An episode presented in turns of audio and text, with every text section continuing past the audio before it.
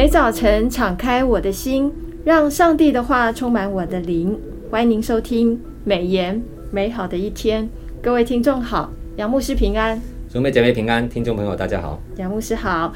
按着每日研经释义的进度，我们啊、呃、读到了耶利米书的三十二到三十六章，在这几章里面，我们知道。呃，是安慰之书哦。是好，那上帝在这几章的章节当中，以他信实的约定、慈爱，连续来不断的安慰他的百姓，而且他的应许是永不改变的。那我同样的还是有三个问题要来请教一下杨牧师。第一个问题，在耶利米书三十二章时，当时是犹大最后一个王，就是西底家，他被围城的那个时间哦。那上帝使用先知做了什么事来预言上帝的作为？是哈，我们来看耶利米书三十二章，是发生于主前五百八十七年左右。那个时候是巴比伦军队围攻耶路撒冷，先知被上帝指示他的啊、堂兄弟哈哈拿密会来到啊、耶利米被西底家王囚禁的护卫兵的院内，请求他买哈拿密的一个祖产。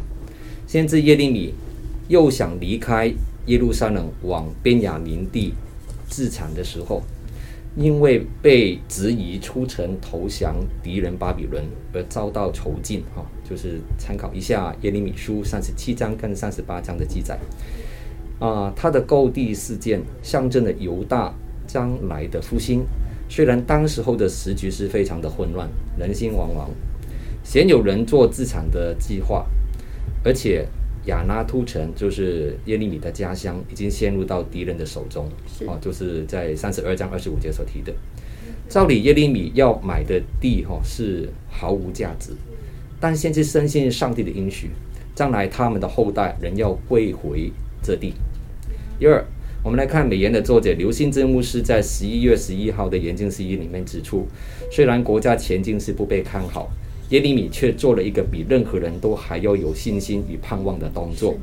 耶利米的啊、堂兄弟哈拿密突然来到护卫院兵内哈护卫兵内院内，请求耶利米购买他的祖产。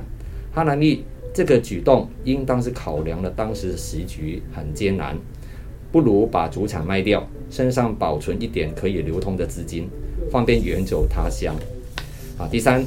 那个时候的耶利米被囚在护卫兵院内，生死未卜。他没有结婚，所以没有啊、呃、子女可以继承这样的产业。哈兰密表面上是根据利未记的二十五章二十三到二十五节的律法而做，请求耶利米购买他的土地。实际上是他这样做是不通人情，因为他只顾自己。啊，不可思议的是，上帝竟然早就预先告诉耶利米，预备心来买这块地。耶利米于是请啊、呃、一位文士叫做巴路哈，将一式两份的土地买卖契约放在瓦罐封存，作为预告将来上帝子民重返故土、赎回田产的记号。啊，这个瓦罐成为时空胶囊，有朝一日被打开的时候，将成为预言应验的证据。是那个时候啊，其实土地都已经是被敌人占领了。是的。那上帝跟耶利米讲说去买这块地。然后第二次，他的这个应该算是侄子嘛，来跟他讲说要买这个地的时候，嗯、耶利米就说了一句话说：“我知道这是神告诉我要做的事。嗯”是，我觉得我们也看到了先知的顺服。在那样的时间点买地，其实对他来讲是一点用处都没有的，的但是他还是顺服神了。而且很可贵的是，这个时空胶囊，不知道当时有没有人去把它打开过？打开看看，很好奇。那第二个问题，我想请问一下杨牧师，就是耶利米书三十三章，当一个国家气数已尽，一个人面临生命的尽头，却是上帝恩典的起头。上帝对当时的犹大人民说了什么？这是不是也在提醒我们，今日属神的子民，神的应许是什么？啊，这个是非常好的问题哈。第一，我们来看看耶利米书三十三章，其实是继续耶利米书三十二章的主题，表明当上帝审判的怒气发过之后，百姓要平安的归回。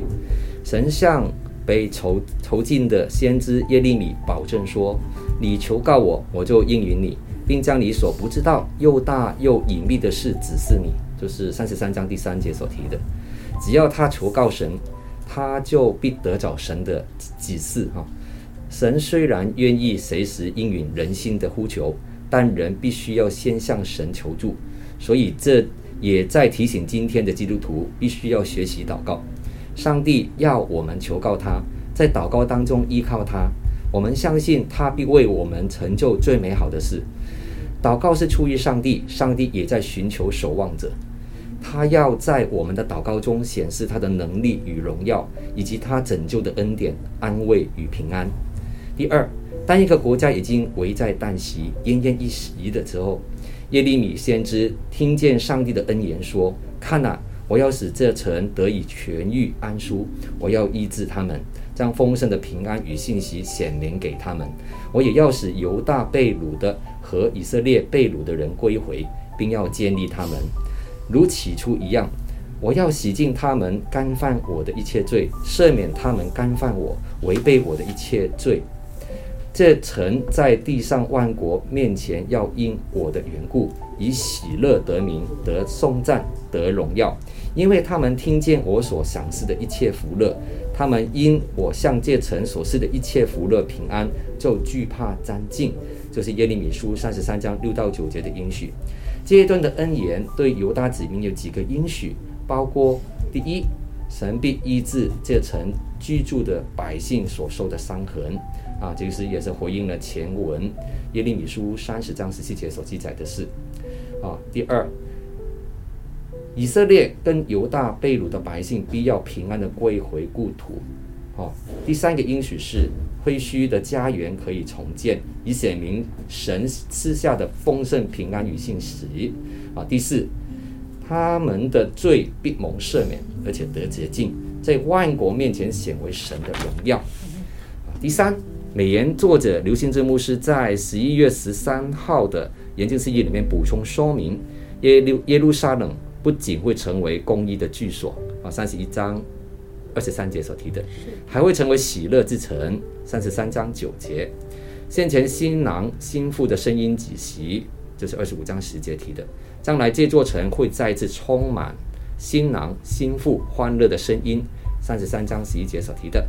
之前牧人失职，羊群流离，耶利米书十章二十一节、二十三章二节所提的，未来那些因为战火荒废的城市会重上轨道，恢复秩序，羊群再次被招聚，三十三章十二到十三节所提的，我们要想一想啊，今日俄罗斯乌克兰战争持续了将将快满一年了。啊，住在台湾也有不少俄罗斯以及乌克兰的基督徒，以及我们本地的弟兄姐妹，哦，日夜不断的为两国和谈停战以及家园重建的祈祷。我相信耶利米书这一段的应许的话，也会安慰鼓励我们的。是。我们从这一段经文里面看到，神给我们一个很明确的指示：当遇到那个又大又难的时候，我们只要求告神，神就会应允我们。阿门。所以，我们有怀抱的这样子一个盼望的话，只要能够耐心等候神的医治，啊、呃，神的这个赐福。我相信在神里面没有难成的事，没有难成的事。是。那第三个问题，我想要请问一下杨牧师：是上帝是守约施慈爱的神哦？从三呃耶利米三十五章当中，上帝透过哪一个族人来显示守约、遵行先祖话语的重要性？哦，这是耶利米书非常有趣的一段记载。是。那上帝是透过一个呃民族叫做利甲族啊，来显明守约、遵行先祖话语的重要性。利甲族是什么样的民族呢？它是一个半游牧民族，基尼人的后代啊。有兴趣的弟兄姐妹可以参考一下《历代志上》二章五十五节所提的啊，跟以色列的先祖有深厚的情谊，记载在《创世纪》十五章十九节，《四世纪》一章十六节，《四世纪》五章二十四节，《撒母耳记上》十五章六节，《撒母耳记上》三十章二十九节所提的。他们拒绝定居的生活。禁戒饮酒，可能是为了避免迦南农业异教的污染。先知借着这个忠诚顺服的民族为榜样，指责以色列对神不忠不信的态度。啊，第二，上帝为什么要耶利米给他们喝酒呢？难道先知不知道利甲族人素来是滴酒不沾的吗？其实耶利米的作为就像一场行动剧，啊，目的是要告诉犹大选民对上帝忠诚的重要。如果利甲族人都做得到的事情，为什么上帝的选民做不到呢？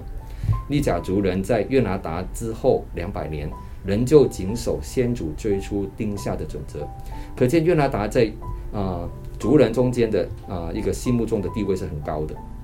我们也看出啊利甲族的利甲族人的团结、向信力以及忠诚度。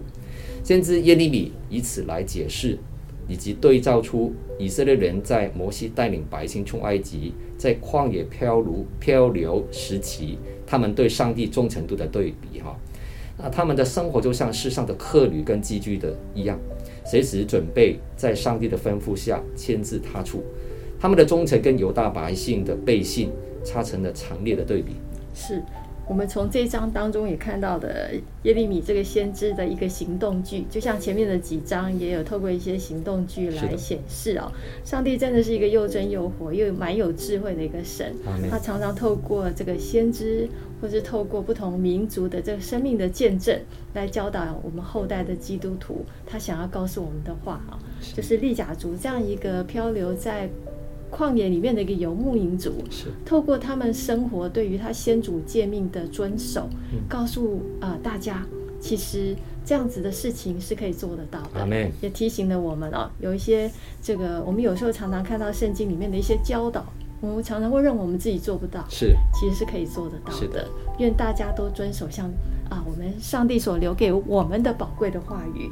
那感谢今天杨牧师的分享啊，让我们看就看见了很多这个属灵上面的不同的这个角度的分享，还有不同的亮光。谢谢呃杨牧师。感谢主。我要再次的提醒所有的听众，就是每日研经释义二零二三年的第一季，我们已经顺利的出刊了，感谢主的保守。那我们第一季所研读的经卷是诗篇。啊、呃，还有马可福音跟以弗所书，那还没有订阅书籍的，欢迎来订阅。